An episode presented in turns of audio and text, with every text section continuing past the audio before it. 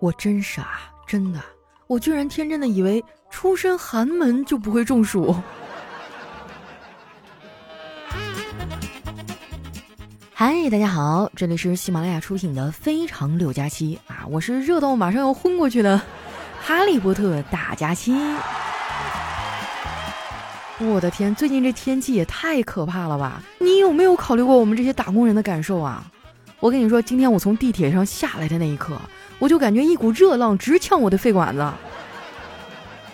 真的，就那一刻啊，我就满脑子都是啊哇，这破班谁爱上谁上啊，老子是不干了我。所以接下来呢，我的工作安排就是备战中秋啊，欢度国庆，还有静候春节。不瞒各位哈，我每个月的状态呢，基本上都是这样的：发工资的上一秒不想干了，这破班谁爱上谁上。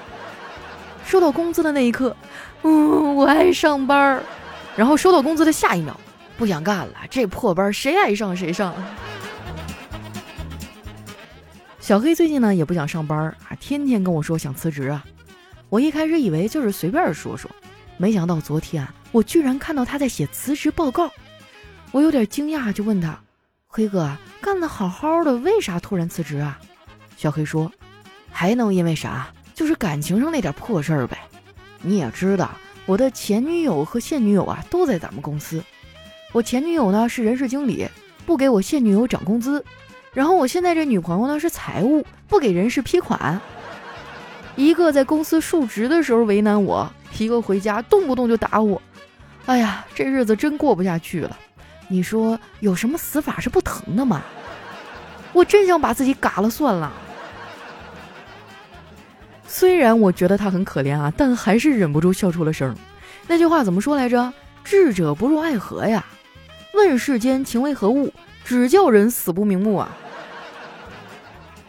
我对爱情的态度呢，就是顺其自然啊，有合适的人更好，没有呢，我也不焦虑。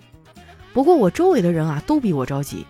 之前家里聚会啊，一个远房亲戚坐在我旁边，上来就劝我：“佳佳呀，你可得趁年轻的时候找个好对象啊。”我认识个女的，年轻时候就是赚了点钱，几乎每个城市都有房。可是那又怎么样啊？人生很失败，到现在还没有结婚。我就附和着说：“就是的，这女的太过分了，这么多好事儿都让她一个人占了。”那个亲戚啊，沉默了半天啊，然后叹了口气说：“现在的小年轻啊，都太有想法了。”我就纳闷了，为什么现在的女孩都不想结婚呢？一个个的说自己恐婚，不结婚啊，以后看到别人家逢年过节欢聚一堂，吃着团圆饭就不羡慕吗？我笑了一下说：“大姨，那你猜那桌团圆饭是谁做的呀？又是谁的亲人团圆了？”那天吃完饭啊，这个亲戚呢还说要送我回家，被我一口给拒绝了。我宁愿去挤公交啊，也不想再听他以过来人的身份劝我了。因为是周末嘛，公交车上人特别多，我旁边哈站着一个胖子和一个瘦子，看样子啊他们俩应该认识，时不时的呢会聊天儿。就听见那个瘦子说：“现在这时间点儿，等一个空位置可真不容易啊。”胖子说：“不错了，你比我好多了，我得等两个空位才行。”这话听着好耳熟啊，好像丸子也说过类似的话。我最近不是在减肥嘛。丸子看我减肥的效果不错，也跟着一起锻炼了几天。昨天啊，他就特别高兴的跑过来跟我说：“佳琪姐，我瘦了四斤。”小黑当时呢正好在旁边，就见他啊拍了拍丸子的肩膀，安慰说：“哎，别担心啊，看不出来的。”小黑这嘴真的太损了啊，山上的笋都让他给夺完了。不过丸子这孩子呢心大，也没当回事儿。我其实挺庆幸啊，能跟他们俩当朋友。啊，毕竟嘴这么贱的朋友，别人也不见得能拥有。你们别看我平时在网上咋咋呼呼的，其实私下呢，我是一个特别内向的人。因为不怎么喜欢参与社交活动啊，所以朋友也不算多。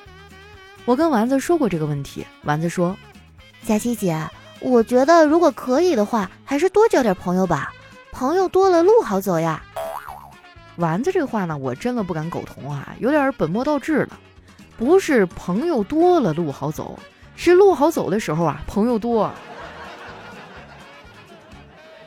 除了丸子他们这种啊常常见面的朋友，我还有一种鲸鱼式的朋友，哎，就是那种平时呢见不到个人影，偶尔在网上冒个泡，但是呢在我心里啊分量还挺大的朋友。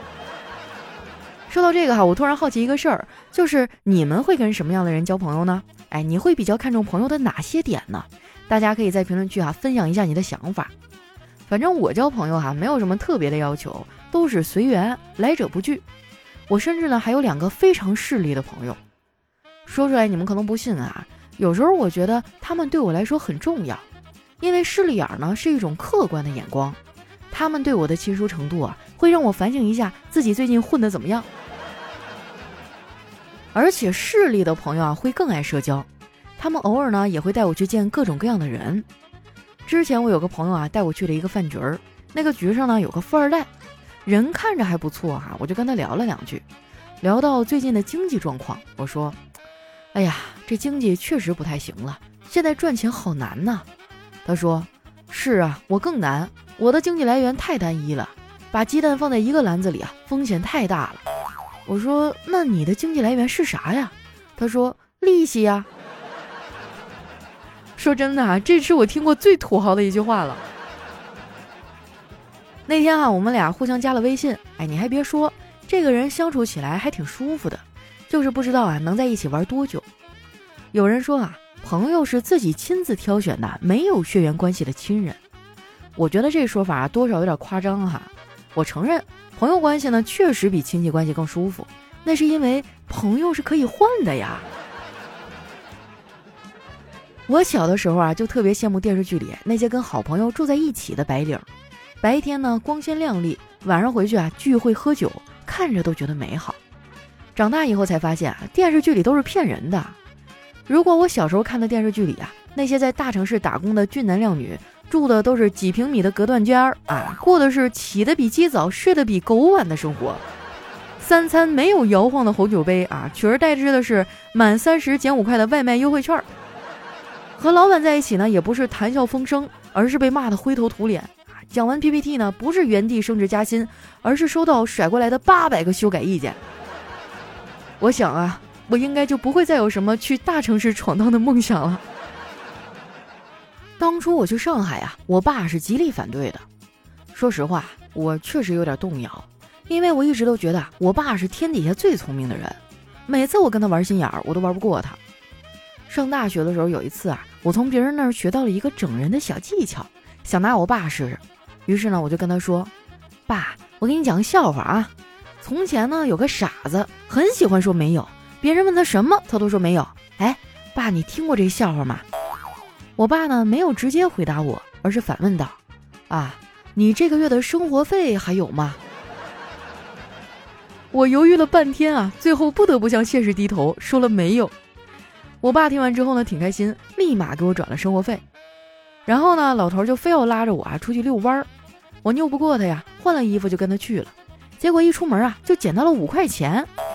我爸说啊，捡来的钱必须得花了，不然呢会带来不好的运气。我半信半疑呀，被他拉进了附近的超市，最后被哄着呀，买了一百多块钱的东西。更让我心塞的是，有的东西买完了才发现家里有一模一样的。我总干这种事儿，也因此浪费了很多钱。我之前呢，为了避免这种情况啊，还专门买了一本啊教人怎么断舍离的书，也跟着扔了一些东西。我发现啊，我真的不适合断舍离。我每次扔东西呢，都会有一个定律。就是没扔之前，这些东西啊，三年都用不上，表面落了一层灰。结果刚扔出去啊，不出两天，哎，我就需要用了。每次我在家里收拾东西啊，说要断舍离的时候，我爸就会说啊，让我把手机也扔了。他说手机啊，是我前进道路上最大的绊脚石啊，也是我健康的第一杀手。我觉得他说的有点夸张啊，就反驳了两句。没想到啊，老头没有接我话，而是转头进屋了。一边走啊，还一边说：“有的人呐，天天说自己活得太累了，实际上他就是玩手机睡得太晚了。”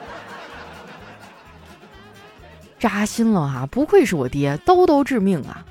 不过话说回来了，熬夜玩手机呢，虽然不对，但是也有它的好处。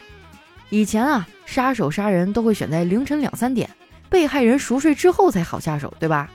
而现在哈，杀手凌晨两三点来到目标的家里，发现他还在熬夜玩手机。有的时候真的不是我想玩，主要是不玩手机我也睡不着觉啊。我之前呢试过把手机关机，然后十点多呢就躺在床上啊准备入睡，没想到啊这一躺就是两个多小时啊，闭着眼睛把我这辈子啊都过了一遍，什么糗事都想起来了。刚有点困意啊，蚊子就出来了，我又起来啊打了一个来小时的蚊子，打完蚊子呢更睡不着觉了，我就即兴写了一首现代诗，哎，我觉得写的还挺好的哈，念给你们听听。啊，没有什么题目啊，就叫无题吧。为什么蚊子？飞来飞去的时候嗡嗡响，叮你的时候却默不作声，因为妈妈告诉他，吃饭的时候别说话。